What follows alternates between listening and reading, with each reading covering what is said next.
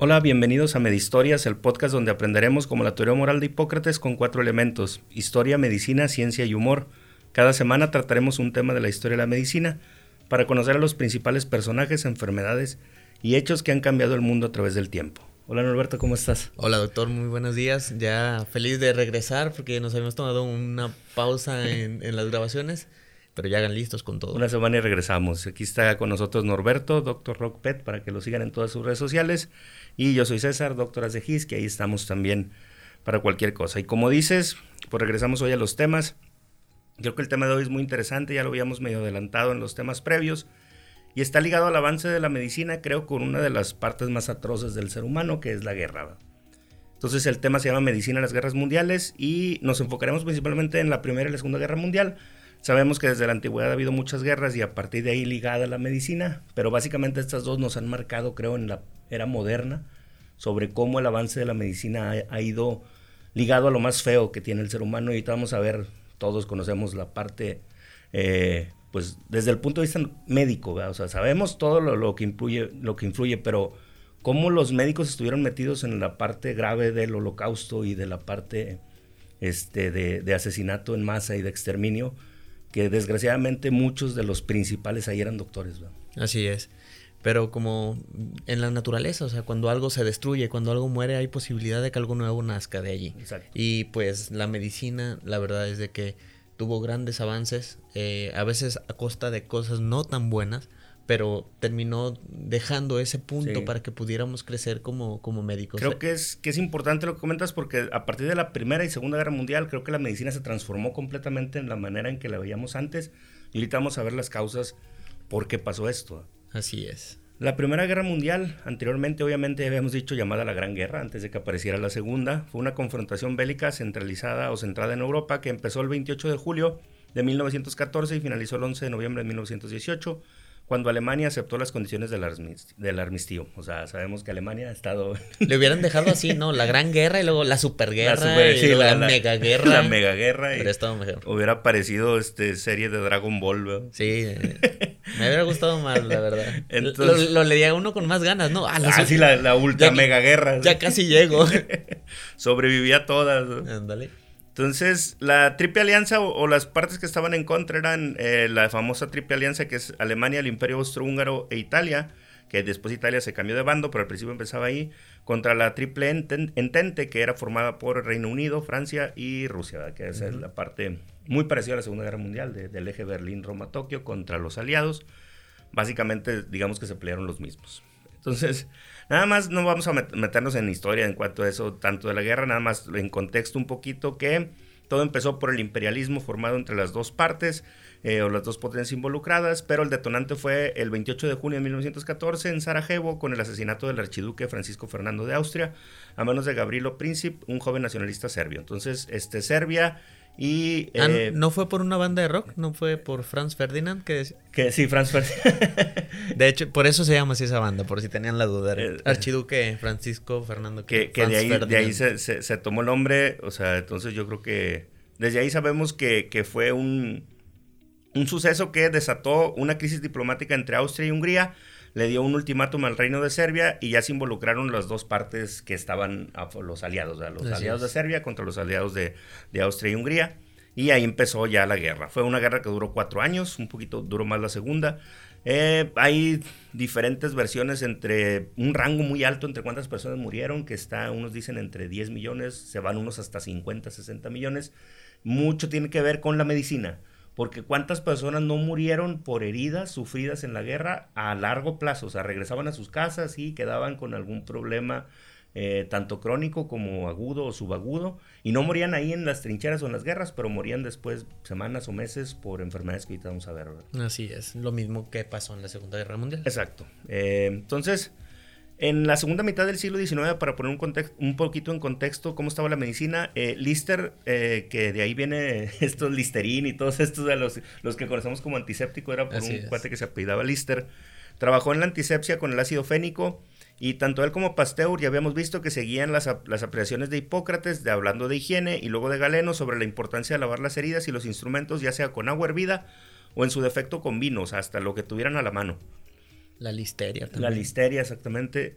Johann von Mikulix había ideado y empleado guantes esterilizados al vapor, eh, pero ya en 1890 en el famoso John Hopkins, que eh, está en Baltimore, que es una, siempre ha sido punta de lanza para, para muchas cosas, en John Hopkins, el cirujano William Stewart Halstead diseñó guantes de goma que se hicieron de uso obligatorio para todos los cirujanos a partir de 1894. O sea, si la guerra empezó en 1914, digamos que ya llevaba más o menos unos 20 años de uso de estos guantes que conocemos ya de goma o de, o de esteles. No todos los usaban. Antes de los de látex. Pero ya se conocían. entonces, lo común es que todos estaban, eh, digamos que haciendo la medicina que iba a surgir durante, durante la guerra. También hubo avances definitivos en la higiene, pero también en la anestesia, como ya hemos visto, o después vamos a ver en nuestros programas más bien. Eh, logros de la cirugía antiséptica, o sea, antes de, hacer cualquier procedimiento, limpiar la herida, que eso no se hacía antes de la Primera Guerra Mundial. Eso, como fuera, lo, hacíamos algún tratamiento. Las enseñanzas también que dejó la enfermera. Ah, que por cierto, hoy se estableció el Día de Enfermería, 12 eh, de mayo, porque pues para juntarlo. Antes en México ya ve que siempre lo hacían el 6 de, 6 de enero, Pero ahorita ya decidieron eh, la Secretaría de Gobernación que se festejara de igual manera que en, que en todo el mundo por lo del nacimiento de Florence Nightingale, la enfermera, que precisamente dejó muchísimos de sus conocimientos durante la guerra de Crimea y estableció lo que sería la escuela de enfermería. La enfermería o las bases de, de la enfermería es, digamos, que, que, que la, la, madre de la, de la enfermería o de toda lo que es la enfermería y muchas felicidades este, a todo el personal de enfermería hoy. Sí, ah. muchísimas felicidades porque ya saben que sin ustedes no podríamos. Pues exactamente. Entonces, la eh, segunda enfermera más famosa del mundo, después de la planchada, la verdad. después de la que se aparece en todos lados. Esa, es, la más famosa y después Florence Nightingale. Siempre la que pone medicamentos que no, no aquí no hay nadie. Así, eh. siempre dicen los, pacientes. Yo, no le puse el KCL. Sí, yo no fui. yo no fui. Hizo rico por sí solo. Entonces, después vamos a tener un programa de, de, cómo inició la enfermería cuando hablemos de todas las especialidades y, y, y contaremos bien la historia de Florence Nightingale, que va ligada también a la Cruz Roja, que después también lo, lo, veremos en algún futuro, pero es una historia muy, muy interesante. Doña Florencia. Doña Florencia, esa es la del chavo. No, ah. la misma. entonces, eh, bueno, ¿qué otros avances hubo? Los rayos X, hablando de otra mujer como Madame Curie, que ahorita está en Netflix, la serie. Ah, está la serie muy, de Curie. Sí, está muy, muy buena, también si la quieren ver. Eh, Madame Curie, ahorita vamos a ver que también tuvo eh, mucha injerencia en la Primera Guerra Mundial. Y obviamente lo que mencionábamos alguna vez, el inicio de la guerra bacteriológica, que también lo vamos a ver. Esto es muy, muy, digamos que, que una situación que empezó en la Primera Guerra Mundial, donde se empezó a usar algunos virus, bacterias o lo que fuera como armas y como tratantes para tratar de diezmar a la, digamos, al, al, enemigo. Pero a partir de ahí, pues vamos a ver que va ligado de la mano el que se hayan usado no quiero decir que, ni justifico ni nada, pero el que se haya usado eso, pues tuvo que hacer que los médicos tuvieran que desarrollar antibióticos de, manera más rápida. Entonces, híjole, esto a mí me causa mucho conflicto siempre personas porque no sabemos qué tanto la medicina hubiera avanzado sin las guerras y, las guerras sin la medicina. Obviamente lo mejor hubiera sido que no tuviéramos eso, pero no lo podemos negar y así, y así es la historia y así pasó, ¿verdad? Sí, pues ya, o sea, como, como dicen, o sea, no detenerte al qué malo sino de todo lo malo que salió de bueno. Agarrar lo bueno y quedarnos con eso. Entonces, básicamente, la Primera Guerra Mundial era una guerra medio camino entre las formas tradicionales y ya una guerra moderna y a partir de ahí la medicina que es muy importante tener en cuenta. La movilización del personal médico es uno de los primeros aspectos que me llamó mucho la atención de la Primera Guerra Mundial. Alemania llevó al frente en la Primera Guerra Mundial al 80% de los 33.031 médicos que tenían en 1914. O sea, todos, casi, bueno, el 80%, nada más se quedaron 20 para la atención de, de la gente en Alemania, pero todos los demás, órale. A la guerra. La guerra. O sea, entonces eso, eso a mí se me hace muy, muy, o sea, que ahorita haya una guerra y tú, órale, como médicos, vámonos todos los que estemos ahorita. Obviamente, en proporción somos muchos más médicos, pero... Pues, según, en caso de una catástrofe, a no ser que me equivoque porque es lo último que sabía, es de que todos los médicos aquí en México también somos potencialmente reclutables para el ejército. Entonces, si llegara a haber una guerra mundial, igual no podríamos decir que no porque también tendríamos problemas. Sí, exacto. Digo, a lo que voy es que en proporción ahorita somos muchos más médicos. A lo mejor nos tocaría menos que fuéramos o, más, pero en ese tiempo se llevaron el 80%. Van los traumas, pues son los primeros los que aguantan. Son los que están más toscos. este, en Francia, para 1915, 18 mil médicos los llevaron al, al llamado y al finalizar había en la confrontación cerca de 11 mil este, de los 22 mil médicos. O sea, Inglaterra agarró más o menos el 50%, Entonces, de todos los países se fueron los, los, principales este, médicos a partir de ahí. Cosa que en la Segunda Guerra Mundial cambió un poco. Porque en la Segunda Guerra Mundial el ejército ya empezó a hacer entrenamientos de personas, o de soldados más bien, que no eran médicos, sino que les daban una capacitación de meses, años, para atender las heridas y que ellos eh, siempre vemos en las películas unas que gritaban medic y a veces el que iba no era ni un médico, era un soldado que había tenido su formación o su capacitación en atención de heridas y en eso, porque tampoco era mucho lo que se podía hacer en el campo de batalla. En su ya. Venga. Imagínate, es como, si, ahorita nos hicieran, para los que escuchan medicina, el ACLS con balazos. O sea, o sea ahora da, RCP y, y, cabecea. Ni modo es que hay que evitar la exposición, ¿eh? ahí van los balazos al aire. o sea, el, a nosotros los que nos escuchan que no son médicos, tenemos que hacer cada dos años un, un curso de este que se llama ACLS, de Advanced Cardiac Life Support, que es lo que más o menos nos, los lineamientos que van cambiando cada tiempo para el RCP, para el manejo de personas graves o arritmias o ese tipo de cosas. Entonces lo tenemos que hacer cada dos años y por eso ese entrenamiento digamos que es lo más grave y, nos ayuda a movilizar al paciente, a cómo moverlo. Y, y, como todo, o sea, siempre dice primero tú, después tú y hasta el último tú. O sea, de que si ves que el, cuando estás en riesgo por la exposición, o sea, hubo un accidente y el paciente está ahí en la calle y está herido, pues primero tienes que cuidarte tú y ves, si ves que el, no puedes mover al paciente y que alrededor pues siguen pasando carros, es un lugar peligroso, tienes que evitarlo, tienes que esperar hasta que las cosas se, ya no estén en peligro para que no te expongas. Pero ¿cómo le vas a hacer eso en una guerra? No, pues en una guerra. la balacera. Primero balazo y sales corriendo para el otro lado. No, no hay forma. Pero sí, entonces eso cambió en la Segunda Guerra Mundial donde eh, yo creo que de cierta manera para el ejército y para todo era mucho más eh, de ayuda o, mejor tener un soldado con entrenamiento médico que un médico que no supiera, que no supiera ni, ni disparar una pistola o algo.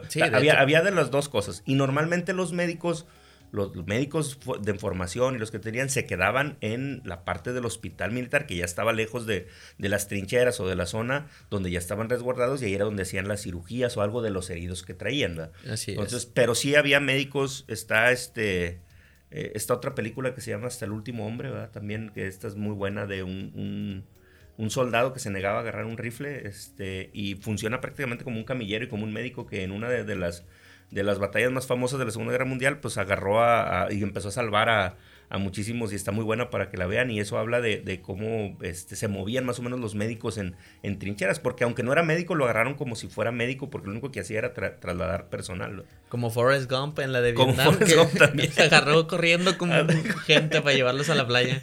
igualito.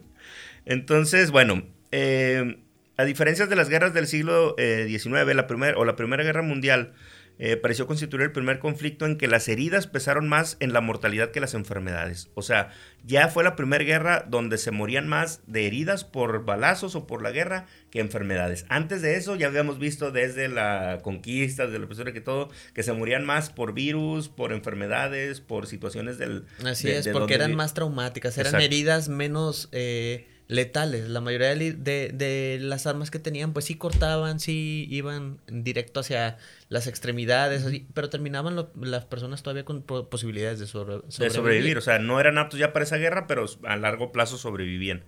Entonces, a diferencia, lo, el único, digamos que ejemplo o, o, o que no aplicó en eso fue en África, obviamente occidental, en Macedonia, en lugares como Serbia, donde les afectó una una parte de tifus que vimos, el tifus endémico en la Segunda Guerra Mundial fue muy, muy grave, afectó a, todos, los dos bandos, pero principalmente en ese territorio es donde, donde se afectó muchísimo más. También en Rusia, 5 millones de soldados fueron hospitalizados a lo largo de la Gran Guerra a causa de afecciones como el escorbuto, tifus, fiebre tifoidea, cólera y disentería. O sea, se enfermaban también eh, pero aún eh, en la Segunda Guerra Mundial. Pero aún así, eh, obviamente ya había más muertos por, por armas, por eso, que, por enfermedades. Así es, como saben o recordarán, y para los que no son médicos y no están familiarizados con los términos, el escorbuto es una enfermedad que se produce por una deficiencia de vitamina C, la cual se producía mucho porque estaban mucho tiempo en los barcos, mucho tiempo en, en lugares donde no estaban con una alimentación adecuada y posteriormente ya empezaron a llevar sus este, bolsas así con limones, con, para poder tener la vitamina C y evitar esa enfermedad. Era la, famosa enfermedad de los marineros, ¿verdad? cuando, Todos los, cuando, cuando venían de Europa, hacia acá que duraban tres meses, tres o cuatro meses en viaje y no había vitamina C, pues eh, había una afectación de eso. Se les empezaba a caer los dientes porque las encías empezaban a hipertrofiarse eh, por lo mismo y atrofiarse.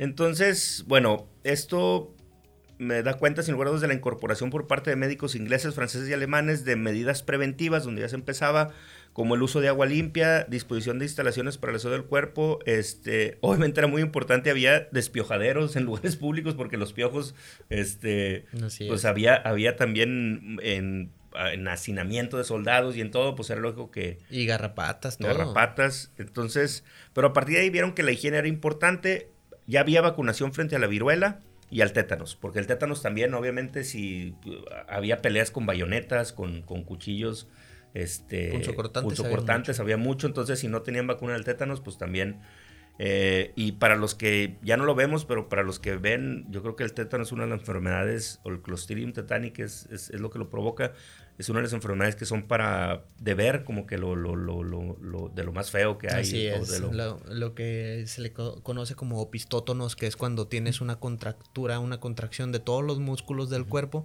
y que comienzas a literal a, curvearte. Han visto ustedes imágenes que hasta memes hemos hecho con esas imágenes en las cuales eh, el paciente está en un arco con la espalda hacia atrás y también es un paciente que no puede dejar de sonreír porque los músculos de la cara están todos, todos, todos eh, agarrotados, como quien dice, y a eso se le conoce como sonrisa sardónica. Sí, sonrisa sardónica, exactamente. Entonces, bueno, afectaba mucho el tétanos también. Y había dos enfermedades muy importantes que son la sífilis y el pie de trinchera, una afección que producía necrosis de los miembros inferiores debido a la constante presencia de agua en las trincheras y o frío y todo eso que provocaba este isquemia o necrosis. Y la sífilis pues obviamente asociado a que lugar donde llegaban, pues este, había este, violaciones en masa, había este, lo que fuera de enfermedades de transmisión sexual con la, gente que llegaban ahí a, alguna ciudad o... sí, eh, cuando pues tomaban sitio en alguna ciudad y, y, llegaban con todas las mujeres, pues empezaban a violarlas. Exacto, entonces básicamente pues la sífilis y esas dos cosas fueron afectación también de enfermedades. Entonces, la alta tasa de recuperación de los soldados, debido a intervenciones médicas que contaban en los hospitales móviles y unidades de rayos X, es un elemento que explica eh, cómo cambió mucho la medicina en 1917. O sea, esas dos cosas, hospitales móviles y que ya había rayos X por, por Madame Curie, fueron de las dos cosas que hicieron que hubiera mucha recuperación de soldados. Esas son de, los, de las dos principales causas de, una medicina que ahorita están las dos cosas, el hospitales móviles y los rayos X los seguimos usando hasta la fecha, siguen siendo con el coronavirus cuántos hospitales móviles hubo en el mundo y que ayudaron cuando, cuando se saturaron los hospitales. Así es, y, pues eh, también no podemos olvidar que en la Segunda Guerra Mundial entró la penicilina como sí ahorita, ahorita vamos a hablar este un poquito más a grande de eso pero pero a partir de ahí empezaron el uso también de, de antibióticos entonces, eh, entonces, en un contexto donde el uso de proyectiles de mayor calibre y explosivos hizo que las heridas fueran terribles, pues empezó todo un avance de lo que después fueron las especialidades médicas como traumatología, como cirugía plástica, de doctores que tenían que eh, tener una mayor experiencia en las heridas que eran graves y que dejaban incapacitados, o sea, amputaciones, todo lo que tuviera que ver con deformidades. Que siguen sin ponerse de acuerdo los cirujanos y los traumatólogos de a quién le tocan las amputaciones. Dicen, si es del maliolo para abajo es mía. y entonces, pues a partir de ahí, las guerras desafortunadamente pues prácticamente nos hicieron también empezar con la, especialización médica de cada qué doctor que iba a ser cada, cada quien, ¿verdad?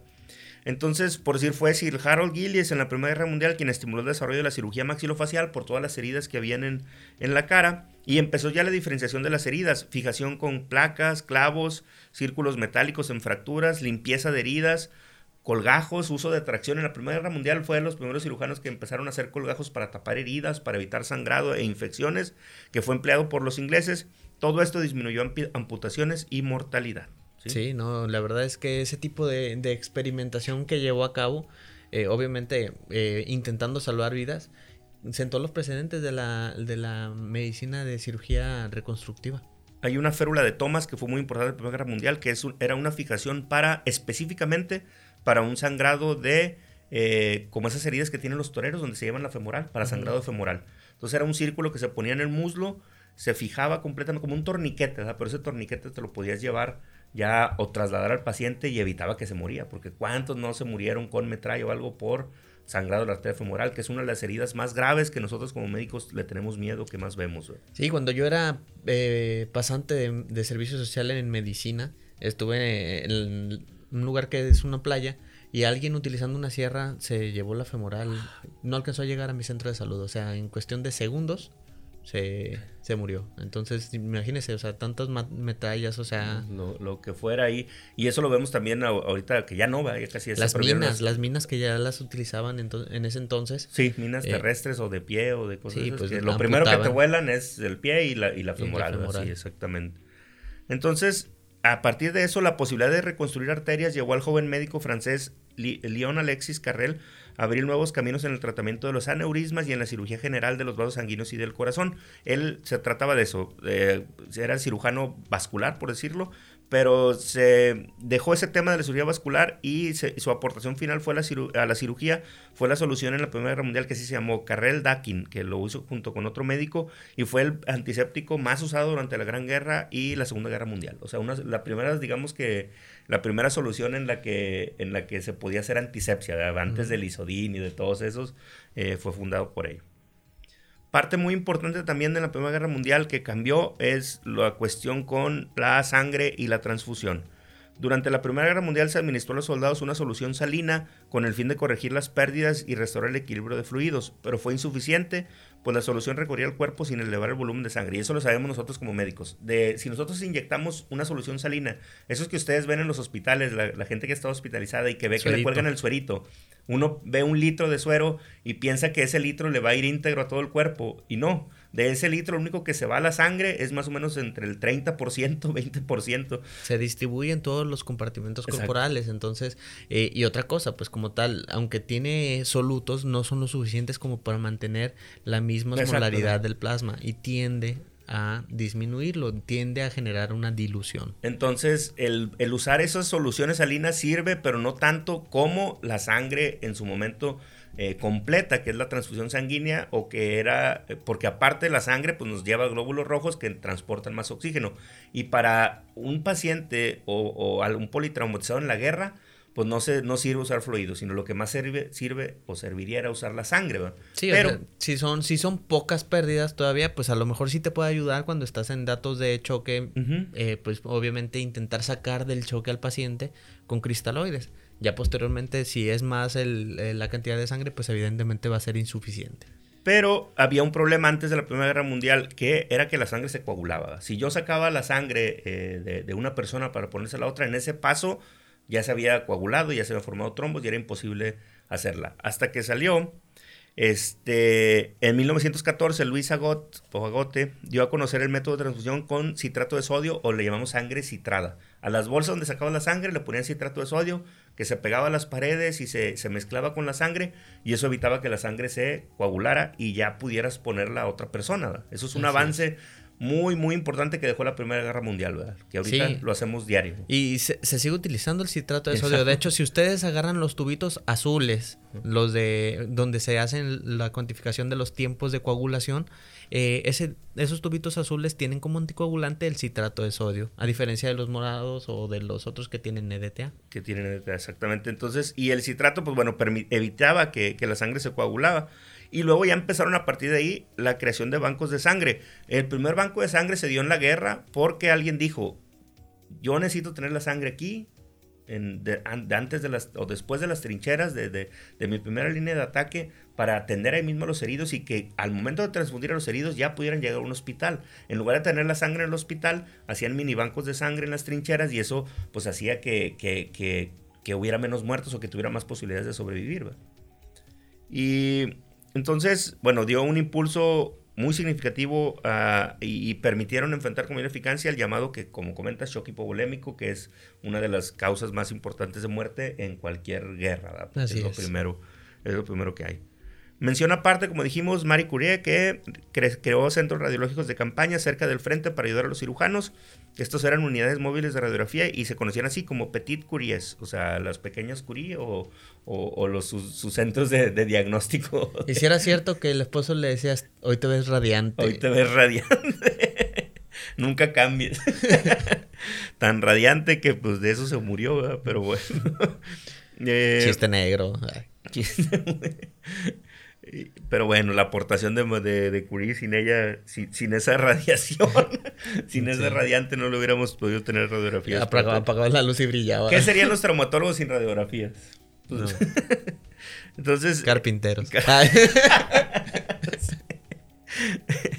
El inglés Charles Myers en febrero de 1915 identificó y describió lo que hoy denominamos como estrés postraumático en los soldados. O sea, ya tiene más de 100 años el el este, PST que le llaman los, los, gringos o, el, estrés postraumático o fatiga de combate que así se llamaba. Ya eh, se publicó por primera vez en Lancet, que empezaba esa revista, que ahorita ya sabemos que es, médica muy, muy importante, pero también se daba ya, a lo que es que se daba avance ya a la parte psicológica o algo que, que mucho tiempo después pues sigue siendo para los soldados algo muy grave y que y que el, la salud mental de los soldados es algo que, se ha vuelto algo muy, muy, síndrome, importante. El síndrome de estrés postraumático, que es muy, muy, muy grave. Que nos puede desencadenar gente con esquizofrenia, con depresión, con paranoia, con muchas enfermedades mentales graves y que, y que desafortunadamente pues incluso han causado este, hasta, eh, no sé, asesinatos, violaciones, eh, cosas muy graves a partir de la guerra por gente que, pues obviamente, el, estar en una guerra no tuvo tratamiento, no tuvo eso. Entonces, y el principal hallazgo, creo, que ofrece mayores paradojas tiene que ver con la quimioterapia contra el cáncer.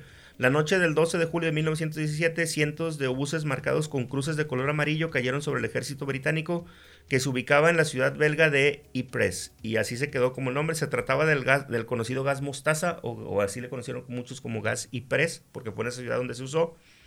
A causa del gas esa noche murieron resultaron heridos cerca de 2.000 soldados de una manera terrible. Y dos años después, hasta 1919, Edward y Helen Krumhar estudiaron a los sobrevivientes y encontraron que sus glóbulos blancos estaban muy bajos, las células normales se habían secado, estaban anémicos y necesitaban transfusiones una vez al mes. O sea, habían desarrollado un cáncer por el uso de gas mostaza porque les había afectado la médula ósea. Así es. Ya el, riesgo de que se generara la plasia medular era Exactamente. Muy El gas había barrido solo algunas poblaciones específicas de células de la médula ósea que le llamamos a, eh, eh, aplasia medular. Y a partir de ahí, ellos empezaron a desarrollar un medicamento. Dijeron, bueno, si este gas mostaza afecta a células ya se conocía la leucemia, ya se, ya se conocía eso. A partir de esa idea dijeron, podemos desarrollar un medicamento que ataque nada más las células malas y fue el inicio, digamos, de la quimioterapia. De la quimioterapia. Un, uso de una guerra biológica muy... Sí, que, que como sabemos las guerras biológicas pues fueron desde mucho antes, desde la plaga, cuando aventaban cadáveres o ropa de... que ya lo habíamos comentado exactamente. Así es.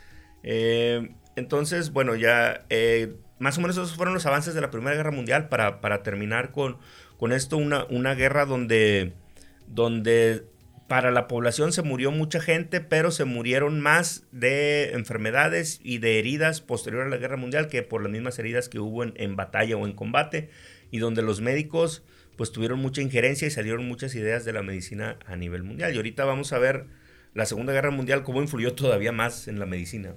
Así es. Entonces, Segunda Guerra Mundial, 1939 a 1945, seis años y un día exactamente. Eh, eh, fueron aquí sí más o menos 70, 80 millones de víctimas, 2.5% de la población mundial. O sea, todo el mundo se afectó, pero se murió casi el 3% de la población mundial. Que es muchísimo. O sea, póngalo eh, en relación, por ejemplo, con esta pandemia de que apenas llevamos unos 2 millones y medio más o menos de, fallecidos a nivel mundial.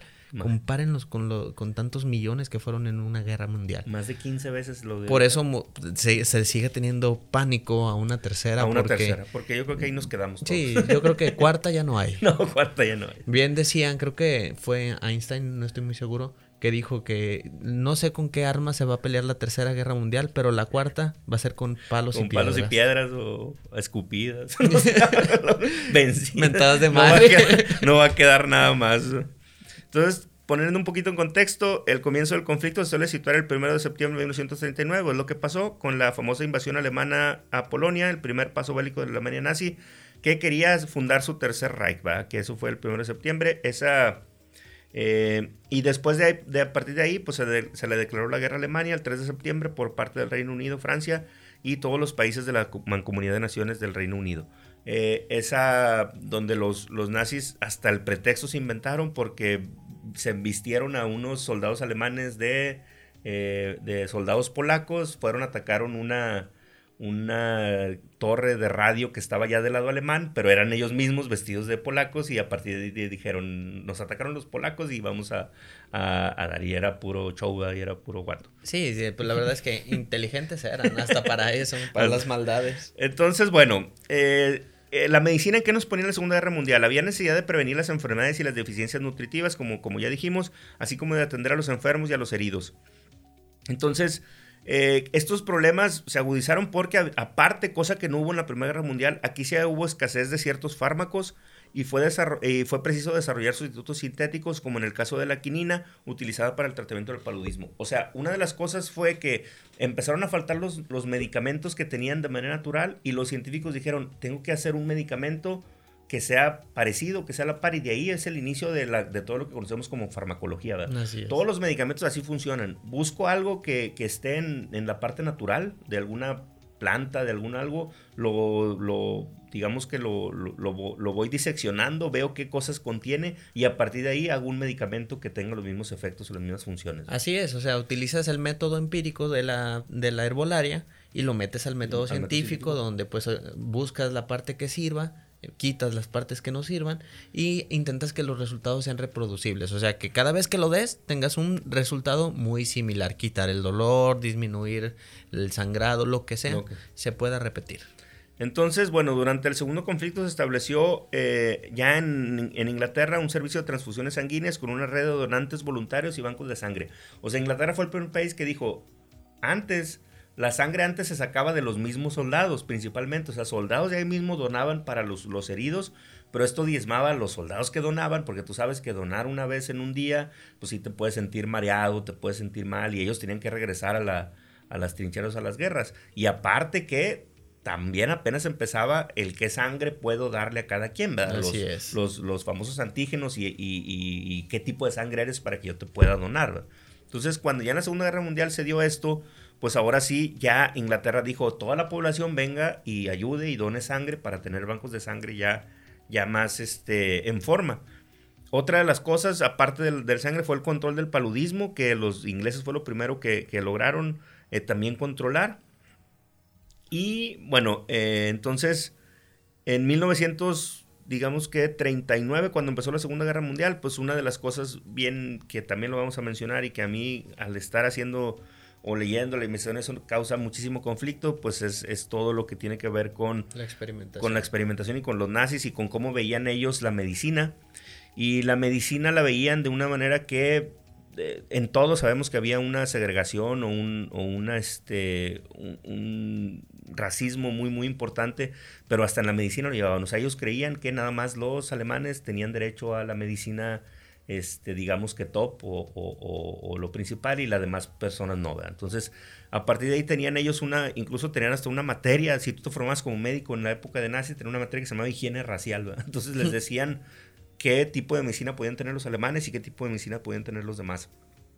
Y los demás, aparte de lo que mencionas, para sacar esos médicos, esas medicinas hacia los, hacia los alemanes, pues lo hacían mediante experimentación con, este, con humanos. Imagínense al conejito Ralph. Exacto, pero con humanos. Se brincaron todo lo que todavía no, había convención de Ginebra, todavía no había muchas cosas, pero era algo, pues digamos que, que, intrínseco del ser humano de, de, primero experimentar en animales y después ver y no brincarte todo eso de hacer la experimentación con, con personas, la cosa que fue, que, que fue lo que hicieron. hacían cosas horribles, hasta inyectar cosas en los globos oculares, de todo. Eh, la ideología racista estimuló la investigación sobre eugenesia y genética humana, cosa que también hicieron muchos experimentos con eh, gemelos, gemelos este, que, eh, idénticos, donde a uno les inyectan unas cosas, a otros no. los médicos ofrecían los mejores tratamientos disponibles a los grupos de población considerados de mayor valor racial. Pero eh, la intervención de la medicina podía ser mortal para los enfermos considerados incurables o para los individuos racialmente inferiores. O sea, ellos también iniciaron la eutanasia masiva. Antes de los campos de concentración, el, inicio de los campos de concentración era lo que ellos llamaban eutanasia que de EU no tenía nada. Que de EU, exactamente. o sea, no, no era algo como que, que bueno o que sabes, sino simplemente lo que ellos consideraban que se salía de sus estándares pues tenía que morir. Ajá, no sé si llegaron a ver la película, lo más probable es que sí, porque es una de las más grandes películas de, de la historia y mi favorita personal, la de La vida es bella, donde le pregunta eh, el que era el exnovio de la protagonista, que le pregunta qué tipo de, de, de, de problemas matemáticos les ponen a los niños. Eh, les están preguntando que cuántas cuánto le ahorrarías al, al Estado si mataras 5 mil eh, judíos. Y así le quedan, wow, es impresionante. Y uno pensaría, impresionante porque van a matar judíos. No, impresionante el tipo de sumas que pueden hacer.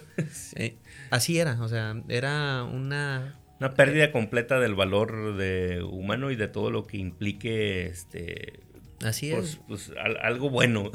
Creo que hasta más estima le tenían a los animales. Sí, sí, sí. Y, y lo, que, lo que nosotros desde el punto de vista médico y parte de ese programa es que a mí me llama mucho la atención qué tanto de eso y me causa mucho conflicto eran médicos. O sea, entiendo que estaban parte de un sistema donde a lo mejor te, podían matar si no estabas de acuerdo o algo, pero había muchos médicos también que, que ellos les gustaba. El, principal caso que ahorita vamos a mencionar del famoso ángel de la muerte de Joseph Mengele, que fue el principal médico que hizo experimentos donde él verdaderamente era un sociópata este, y donde verdaderamente disfrutaba hasta hacer este tipo de experimentos y donde como alguien con tantos conocimientos y con tanta formación médica, pues si no lo... Por eso la parte de la medicina de lo que mencionaba desde Hipócrates, donde tiene que haber empatía. Si tú no tienes empatía para todo ser vivo, no puedes ser buen médico, por más que seas...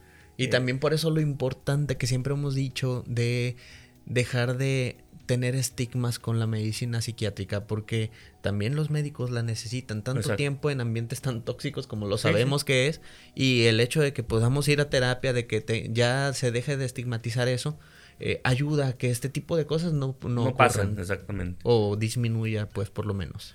Fíjate, la declaración de guerra de Hitler en 1939 iba acompañada de la orden de matar a los pacientes con trastornos mentales. La misma medida se extendió a los niños disminuidos, a los ancianos incapacitados y a los denominados antisociales. En esos iban muchos grupos de segregación racial. La eutanasia, entre comillas, de los enfermos incurables o cuya vida era considerada inútil por los nazis constituyó un holocausto médico que precedió y complementó la matanza genocida de millones de judíos, gitanos y otras minorías consideradas racialmente, otra vez entre comillas, inferiores. Y sexuales también, los homosexuales. Sí, exacto, también, también, eran, eso se les, les aplicaba la eutanasia. Se calcula que alrededor de 100.000 personas fueron asesinadas durante el programa de eutanasia y el holocausto médico proporcionó un estímulo para los estudios sobre genética, bioquímica y eh, teología humanas, aunque el grado en que la investigación estaba explícitamente relacionada con la ideología nazi era variable. O sea, hacían muchos experimentos muy, muy, muy, muy horribles y muy feos. Eh, entre experimentos como hasta, aparte de todos los que, lo que hemos visto, por decir, hasta personas para saber cómo les afectaba el frío a los soldados, las dejaban en el frío mucho tiempo, otros las mataban de hambre para ver cómo iba a pasar con, con la gente que no comía durante meses o, semanas. Eh, y basado en un método científico. O sea, ellos lo, anotaban, lo documentaban, tomaban fotos. Y es una de las cosas que a mí no, no, no, no, no me cabe en la cabeza. Y aún así, yo soy de las personas que piensan que ese tipo de, de información, porque sabemos que muchísimos después de la guerra fue quemado, fue destruido y fue, se perdió. Muchos avances científicos se lograron en base a ese sufrimiento. Pero yo siento, siempre he pensado en que la vida que ellos dieron como, como pues, pacientes, aunque hayan sufrido, el conocimiento se debió haber quedado. No tanto por el hecho de que engrandecer a quien lo descubrió, sino para rememorizar o, para darle valor a la, a la muerte de esas personas. Exactamente, y, y de como volvemos a lo mismo, aunque es bien difícil hacerlo, pero tratar de sacar lo bueno de lo más horrible de lo más malo. Y, y, mientras esas personas no se olviden, porque hubo contribuciones, como bien dices, o sea, eso no lo podemos negar y eso, y eso ahí está. O sea, históricamente, a raíz de todo eso que hicieron, hubo cosas que ahorita todo mundo está usando. O sea, en cuanto a medicina, me estoy hablando nada más en cuanto a medicina. Y ahorita vamos a ver qué son, qué son las, las, principales causas. Bueno, la Segunda Guerra Mundial supuso cambios drásticos en aspectos políticos, sociales y militares, pero también en cuestiones eh, científicas. Por decir, ya, ya habíamos visto que eh, eh, la aparición, pues vamos a ver después la, la, bomba atómica y todo lo que vea, pero antes de eso, muy importante lo que comentabas, se produjo el desarrollo de un nuevo grupo de fármacos, los llamados antibióticos, que contribuyeron al beneficio de la humanidad. Eh, no deja de ser curioso que los dos ejércitos tenían sus antibióticos preferidos. O sea, los aliados tenían eh, la penicilina, así se llamaban las penicilinas de los aliados, porque en 1928, años antes, el microbiólogo Alexander Fleming, que había nacido en 1881 y murió en 1955, descubrió que la penicilina producida por el hongo, como ya hemos comentado, Penicillinum notatum, tenía interesantísimas propiedades. Por accidente, mientras trabajaba en el laboratorio del Hospital de San Mary en Londres, descubrió que aquella sustancia impedía el crecimiento de determinadas bacterias, como Staphylococcus aureus, que en ese tiempo era de las más conocidas. Y durante una década fue una curiosidad científica más. O sea, se quedó así como que nadie lo peló de que, ah, mira, le pongo esto y no crece. Pero a partir de ahí no se desarrolló. Hasta que un grupo de científicos recrearon los experimentos de Fleming y lograron producir una cantidad de penicilina suficiente como para poder probarla en animales. El primer ser humano tratado con penicilina purificada del que se tiene constancia fue un agente de la policía, fue Albert Alexander, que era el 12 de febrero de 1941. Desgraciadamente el paciente falleció, pero porque no se administró la suficiente cantidad del fármaco. Así es. Entonces, pero ese fue el primero en, cuanto a penicilina. Todo por dejar las tortillas en el laboratorio. Imagínate, Fleming con un taquito así de... y sí, pues de ahí, de ahí a partir. Entonces, las compañías farmacéuticas norteamericanas se interesaron por esos avances científicos y gracias a esto el descubrimiento de Fleming fue una poderosa arma terapéutica para combatir las infecciones de los ejércitos aliados, porque muchos se morían de infección. O sea, ya sacabas la bala, ya sacabas la metralla o algo y obviamente ahí quedaba una infección, una gangrena y el paciente hacía sepsis muy, muy rápido. Sí, porque la verdad es que detener la hemorragia no es lo más difícil muchas veces, sino lo que pasa las secuelas. Pocos meses después del fin de la Segunda Guerra Mundial, a comienzos de diciembre de 1945, Alexander Fleming, Howard Florey y Ernst Chain recibieron conjuntamente el Premio Nobel de Medicina por su contribución al desarrollo de la penicilina. O sea, este, desde el 28 al 45, imagínate, veintitantos años después, fue cuando le el premio Nobel. Bueno, pero bien merecido. Exactamente. En cambio, el antibiótico de los alemanes, el ejército alemán contaba entre su arsenal terapéutico con la sulfanilamida, que es una parte de las sulfas que ahorita conocemos, el primer antibiótico de la familia de sulfamidas o las sulfas. Esto fue resultado de los estudios del bioquímico Gerard Domack, eh, que nació en 1895 y murió en 1964. Ese científico alemán, alemán perdón, comprobó que en 1932 era una sustancia muy efectiva para contrarrestar las infecciones por estreptococos en los ratones de laboratorio. Gracias a este descubrimiento consiguió salvar la vida de su hija de 6 años que estaba en la antesala de la muerte debido a una infección estreptocócica. O sea, salvó a su hija a partir de ahí. Durante la guerra el ejército alemán utilizó sulfamidas tanto en forma de polvo como en forma de comprimidos para salvar la vida de miles de soldados heridos. Siete años después del descubrimiento, al bioquímico se le concedió el Premio Nobel de Medicina, eh, pero no pudo recoger por prohibición expresa por parte de los mismos nazis. o sea, no pudo ir a recoger el premio Nobel porque los nazis era, parte, era parte del partido nazi y le dijeron tú no vas. Pero hasta 1947, ya cuando había fallecido la guerra, si no se le dio al menos este el dinero, porque había pasado el tiempo, sí se le dieron el premio Nobel. Oh. Porque los que nos escuchan sabemos que el premio Nobel va siempre asociado a un millón de dólares. Mm. Ahorita ya a lo mejor es más, no sé, pero eh, eso era lo que, lo que se daba en su momento. Y pues la verdad es de que pues era lo más importante. muchas gracias. porque la verdad el premio Nobel es una medalla, ¿no? Es sí, porque pues sabemos que las condiciones en las que muchos científicos viven, o sea, no, no viven en, los científicos por más buenos que sean. no, no. suelen vivir así en así, el, Cristiano, Cristiano Ronaldo no son, No, no, no, definitivamente. Y pues ya un milloncito de dólares como que ya te aliviana, ¿no? Pero fíjense, como los alemanes que muchas veces todo en ese tiempo, en ese tiempo lo hacían hasta mal. También hubo experimentos con sulfamidas donde eh, infectaron a prisioneros en 1942 y 1943 con espertococo y clostridium para, para ver cómo, cómo, cómo afectaba el uso o qué tanta dosis podían dar de las sulfamidas. Incluso también taponaban vasos sanguíneos o hacían coágulos en vasos sanguíneos para ver cómo estaba necrosis y provocar sepsis y a partir de ahí poder usar. Muchos registros de la farmacocinética y farmacodinamia de los medicamentos pues son derivados de esos estudios. Exactamente. Entonces, Bueno, esto es a grandes rasgos. ¿Qué pasaba en la Segunda Guerra Mundial eh, específicamente en las trincheras? O sea, con los, con los que se les daban balazos y los que les daban, que estaban al pie del cañón ahí. Pues bueno, muy conocido en todas las películas, eh, los que hemos visto y que a mí me gustan mucho las películas de la Segunda Guerra Mundial. Hay muchísimas muy, muy buenas con recreaciones este, impresionantes. Eh, pero todos hablamos de eso, que cuando está el paciente que, gritaba que tenía mucho dolor y gritaba médico, llegaba un médico y le daba una agujita y se le inyectaba. aquí y, básicamente eso era morfina, que es lo que primero para mitigar el dolor. Eh, ya sabemos que después del invento de la aguja hipodérmica o de la aguja que nosotros conocemos en la guerra civil con los, con los estadounidenses, que eso fue en 1861, las inyecciones de morfina resultaron ser indispensables para realizar intervenciones quirúrgicas. O sea, si le tenías que arreglar un hueso al soldado o algo, pues primero le das morfina para que no le doliera, no, le doliera tanto. Lamentablemente se comprobó que el riesgo de adicción era mayor por la inyección de la droga en el torrente sanguíneo que por la inhalación de humo de los cigarrillos de opio por ingesta oral. O sea, los hacía adictos a veces, pero desarrollaron ciertas medidas para que no, no fueran tan adictos. ¿Cuál fue lo primero?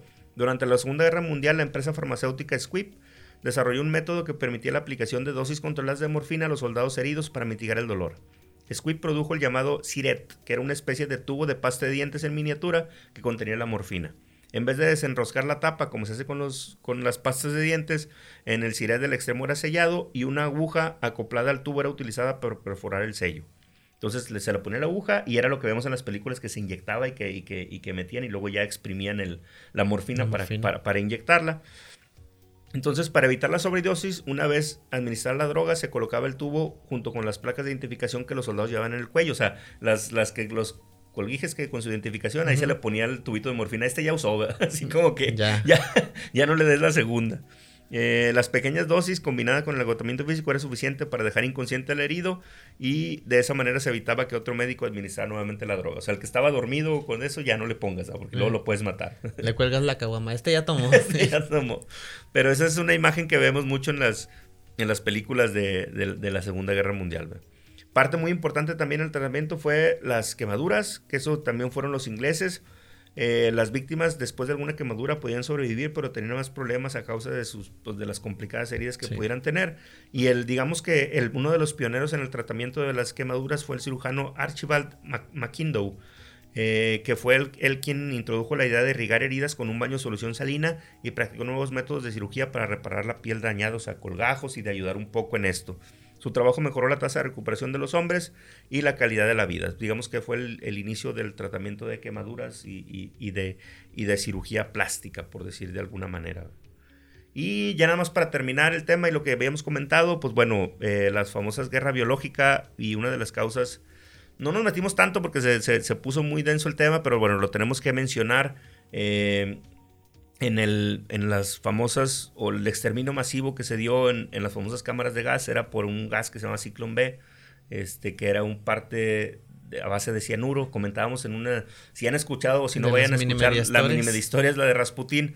Vayan a escuchar qué hace el cianuro en, en la sangre, pero nos, nos, evita que haya respiración celular o que, o que podamos hacer nuestras funciones y prácticamente te, te, mueres pues así por, Y ellos sí no, pues, no podían comer cosas dulces. Exactamente. Eh, Entonces, pues sí, el sacro fue, se usó mucho para, para el exterminio masivo y esto es parte de lo que llamamos como guerra biológica o guerra bacteriológica. Una guerra biológica es aquel agente biológico como bacteria, virus, eh, animal o insecto que puede ser empleado con fines militares en el transcurso de un conflicto.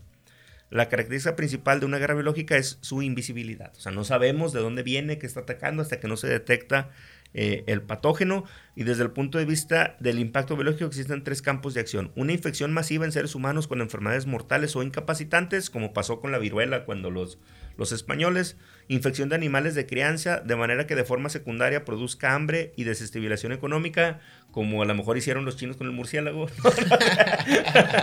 o sea, no. Pero bueno.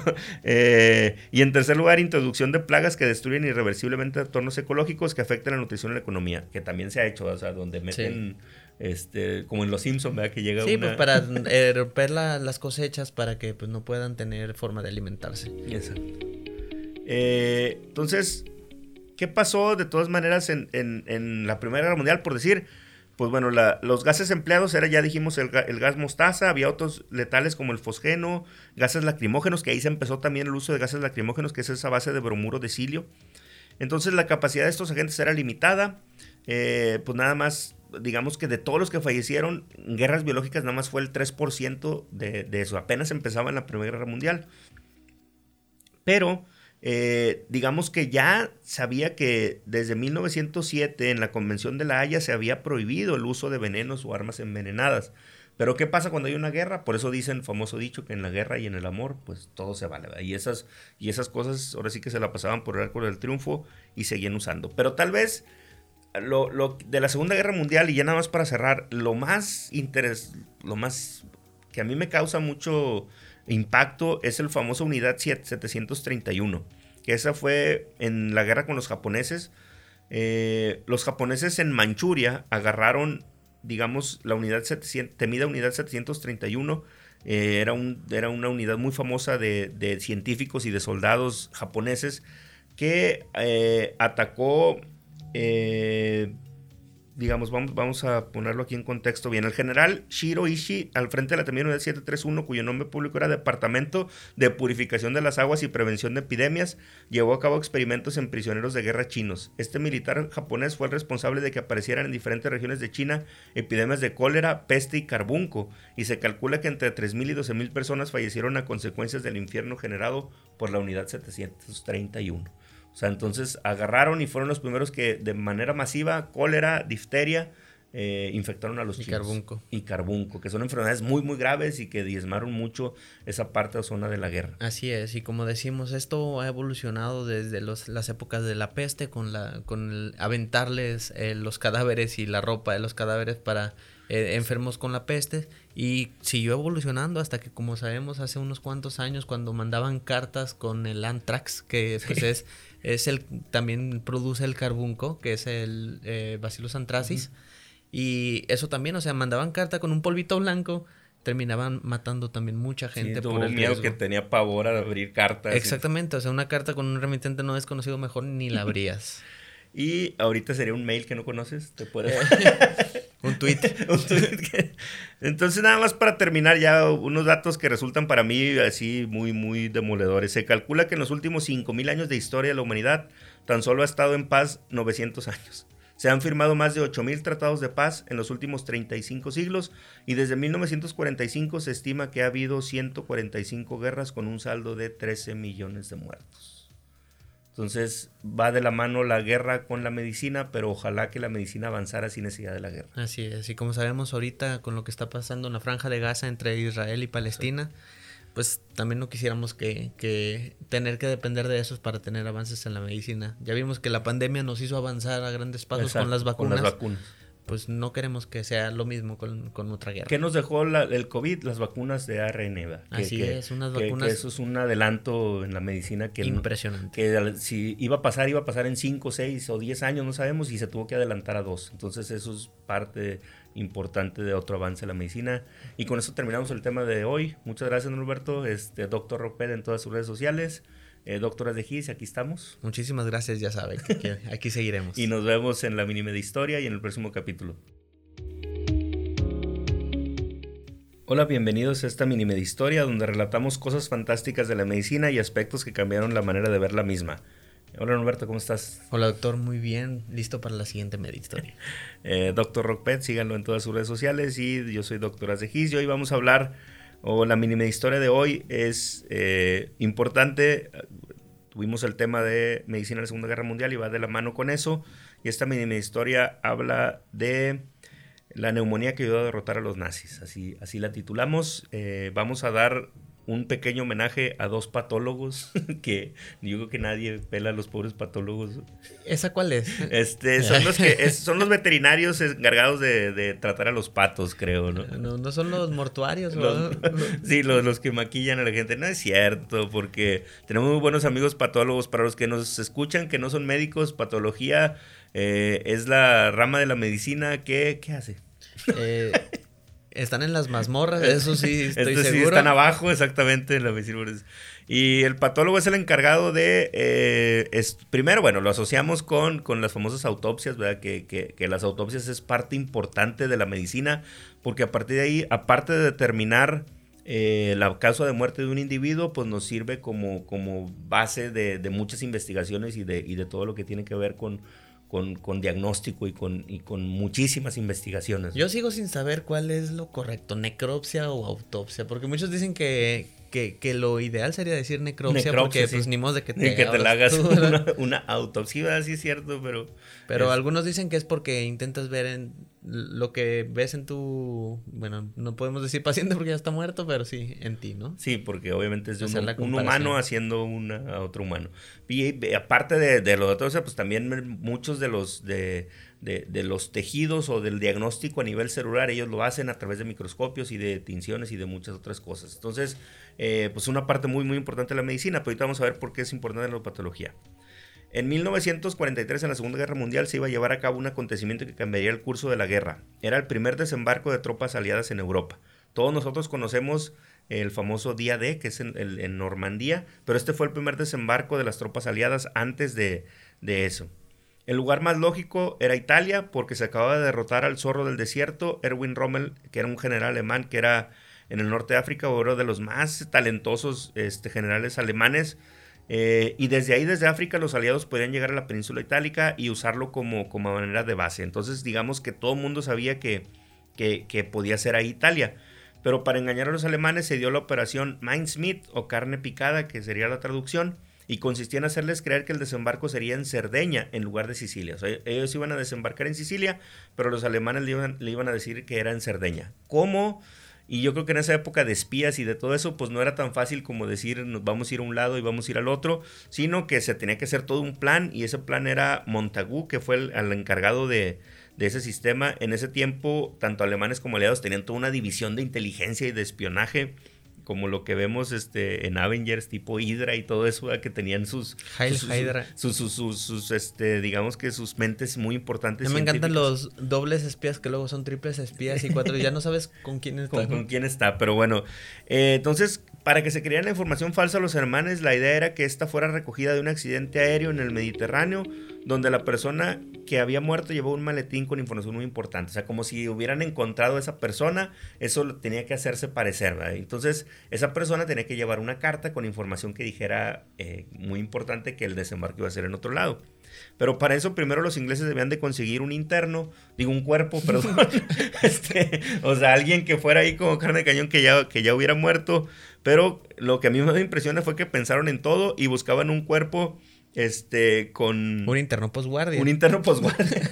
no, un cuerpo con neumonía, complicado con derrame pleural bilateral. O sea, tenían que buscar entre todos. ¿Por qué? Porque para lo que nos escuchan que no son médicos, cuando alguien se ahoga en el mar o algo, pues bueno, ahí, eh, se, dematiza. Se dematiza y puede haber líquido en los pulmones. Una persona con una neumonía muy grave, una de las complicaciones es un derrame pleural, que es que se junta agua en los pulmones, literalmente. Entonces tienen que conseguir ese ese, ese muertito, para que cuando le hicieran la autopsia, si se, si se creyeran pues que se había ahogado en el mar, eso era lo, lo, primero, aparte del, del, maletín. Entonces ahí entraron los dos principales eh, patólogos, el doctor Bentley Purchas, jefe del Servicio Forense de Londres, y el patólogo que ahora es Sir, o fue Sir más bien, Sir Bernard Spilsbury encontraron el cuerpo de un hombre de 34 años que inhaló de forma accidental raticida. No entiendo cómo puedes inhalar de forma accidental raticida, pero pero supongamos que le, echó, le echó así en lugar. ¿Habrá algún raticida blanco? Porque ahí sí se ahí entiende. Sí, es azuquita y nada.